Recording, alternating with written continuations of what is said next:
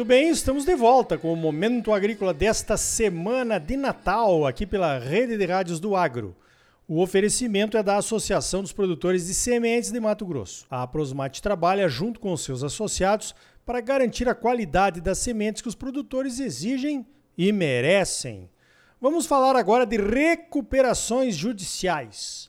Temos visto nas últimas semanas um número expressivo de pedidos de recuperação judicial seja de empresas ligadas ao agro, seja de produtores. Recuperações judiciais de vários tamanhos e com um leque variado de credores. A recuperação judicial, ou RJ, no jargão do tema, foi instituída há alguns anos com o intuito de ajudar os dois lados, o lado do devedor e o lado dos seus credores, quando alguma empresa ou produtor tem um problema de inadimplência. Evitar uma falência, que seria a medida extrema, pode ser bom evita o comprometimento e a disputa pelo patrimônio e pelos ativos do devedor, que podem não satisfazer todos os credores, e permite que o devedor receba uma segunda chance, que continue seus negócios sem a faca no pescoço. Para os credores, significa que receberão as contas mesmo num prazo maior e com juros mais reduzidos. Então, aprovado o plano de recuperação judicial do devedor, segue o baile. Esse é um resumão. Para falar melhor sobre esse assunto da recuperação judicial, eu convidei o meu amigo Eduardo Lima Porto, que é economista influencer do agro e acompanha de perto esses acontecimentos e cenários. Eduardo, o que é que você acha importante acrescentarmos nesse resumão? Bom dia! Bom dia, meu amigo Ricardo. Muito obrigado aí pelo convite para esse bate-papo no teu programa. E, pô, bem que podia ser por um assunto mais agradável, eventualmente mais divertido, né? Mas uh, nós temos que enfrentar a situação, enfrentar, enfrentar a realidade, né? Esse assunto é extremamente importante e faz parte da realidade do nosso setor e do país de forma geral. Uh, no resumão que tu acaba de fazer, eu expondo aí o entendimento sobre o assunto das recuperações judiciais, eu tenho um entendimento bastante diferente do teu nesse assunto em particular. E onde reside a minha divergência? Né? Eu vou tratar de explicar. Talvez isso não seja muito agradável, mas uh, eu tenho que tratar, tenho a obrigação de tratar esse assunto de uma maneira frontal e, e honesta. E sempre foi assim que a gente tratou questões espinhosas. Eu considero que os desafios da gestão eles permanecem rigorosamente os mesmos, tanto para quem se encontra numa situação de estabilidade, quanto para quem ingressa com o pedido de recuperação judicial. Aliás, quem solicita a recuperação judicial ainda vai ter mais dificuldades. É, independente do caso, né, é, vai ser necessário continuar buscando geração de caixa operacional né, de maneira eficiente, avaliando corretamente investimentos, eventualmente se desfazendo aí de, de áreas ou de ativos para fortalecer o caixa diante dos cenários de incerteza que nós estamos, reduzir o endividamento, isso é extremamente importante, despesas, melhoria de margens, etc. Então, a questão ela não é, não é simples. E dentro desse contexto, muitas das RJs que foram aí deferidas pelo Judiciário nos últimos anos são literalmente fraudulentas e dolosas. É, eu acho que a proteção do patrimônio do devedor não pode ser a premissa fundamental que justifique o prejuízo irreparável para terceiros. Igualmente poderão estar numa situação de muita dificuldade, né, caso se perpetre essa medida de maneira irresponsável, né, especialmente quando se trata de fornecedores de menor porte. E, bom, a questão ela é difícil, mas uh, há um, um, julgamento ético que precisa ser feito. Né? Se assim não fosse, nós estaríamos uh, permitindo de maneira aberta e e validando que o enriquecimento ilícito em detrimento de terceiros, que transacionaram de boa-fé com requerente da, da recuperação judicial, que a, a, proteção do sujeito de má-fé, ela tem superioridade ou preferência em relação ao que transacionou de boa-fé. Isso definitivamente não, não tem consistência e não pode ser levado a sério, né? Muito bem, Eduardo Lima Porto. Gostei. Você já botou o dedo na ferida. Eu ia te fazer essa pergunta aí sobre esses indícios de fraudes em algumas recuperações judiciais, né? E que acabam realmente afetando credores que vão ter que ajudar o, lá o devedor que se coloca numa posição defensiva, mesmo tendo assumido riscos até fora, né, do agronegócio. Bom, voltando a essa questão do agronegócio, nós estamos vendo aí um número grande de RJs de empresas ligadas ao agro pipocando em diversos estados. Em ano de crise climática como esse, o número de RJs tende a aumentar. Que influência tem isso para os produtores, Eduardo? Em complemento ao que eu mencionei na resposta anterior, é, cabe destacar o seguinte: que eu não estou afirmando que todos os requerentes de recuperação judicial agiram preponderantemente com a fé. Mas, uh, de fato, muitos dos casos, especialmente no agro, que se verificaram nos últimos anos, possuem componentes uh, nítidos de, de fraude. Né? Então, eles estão aí, estão na justiça, e cabe aos olhos mais atentos e aos afetados se defenderem ou, ou buscarem aí a, a confirmação dos seus créditos da maneira mais uh, consistente, mais coerente que possam.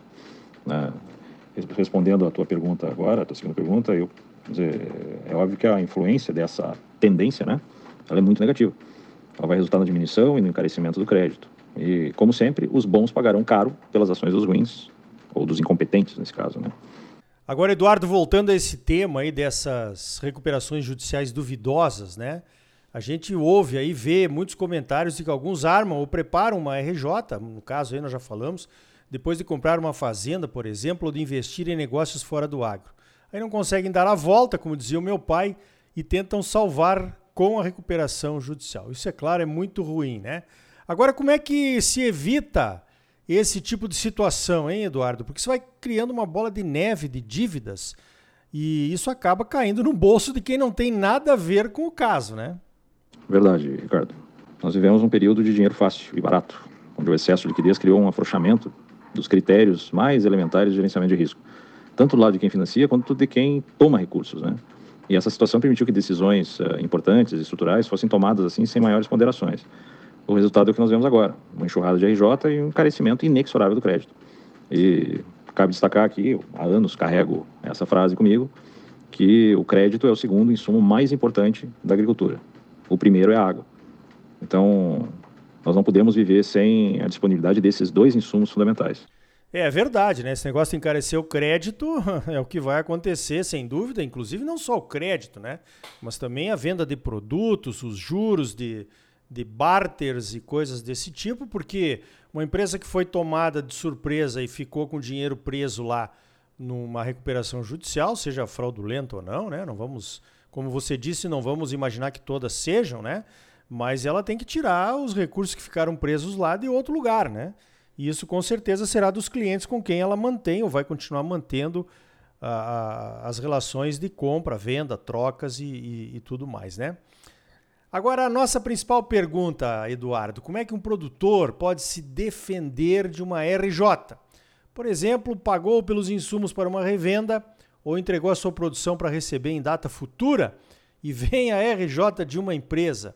Olha, se os bancos e as tradings, que são extremamente criteriosos na concessão do crédito, acabam sendo pegos por uma RJ, como é que um produtor se defende disso, hein? Pois é, Ricardo, a situação está exigindo uma, algo sui generis, né? Que, à primeira vista, pode parecer até um paradoxo. Né? O produtor vai ter que analisar o risco da empresa que o financia. Essa é a situação, principalmente no caso de revendas, né? A gente está verificando aí alguns casos, né, de grandes grupos que foram consolidando compras de revendas no, de diferentes regiões do Brasil. Esse pessoal está com bastante dificuldade. As dificuldades elas estão expressas nos números publicados no balanço. Então, vamos supor uma, uma situação hipotética do produtor que, mesmo a revenda estando em, em recuperação judicial, que ele venha cumprir o contrato de barter, entregando o grão lá no vencimento, e, na sequência, solicitando a baixa da sua CPR e, e da hipoteca acessória que eventualmente esteja atrelada esse produtor certamente que enfrentará muita dificuldade, porque os advogados que administram a recuperação judicial, eles uh, poderão se negar, né, ou dificultar a liberação desse produtor, que eventualmente faz parte de todo aquele plano apresentado pelo judiciário de recuperação judicial. Né? O produtor faz parte da carteira de clientes da revenda. E, e a sua baixa, né, ou a sua ausência dessa carteira de clientes potenciais, uh, ataca a viabilidade do próprio plano de recuperação. Né? Então, isso pode levar, num enredo mais complexo, a que esse produtor, por não, ter, não contar aí com outra alternativa de, de financiamento, possa vir, inclusive, a falir por conta da RJ da revenda. Né? E essa é a grande dificuldade que se, que se apresenta. A gente tem muito claro que é, o problema das RJs ele não é enfrentado de maneira séria quando os gestores que causaram esse problema continuam à frente do negócio, pois não raramente eles vão continuar repetindo os mesmos erros atribuindo valores maiores às suas propriedades do que realmente valem, acreditando na conversa fiada e, e milagreira de alguns uh, advogados picaretas e outros vendedores de ilusão. Enfim, a, a, RJ, nesses casos, ela nada mais é do que um fôlego, um, uma espécie de respiro antes da falência.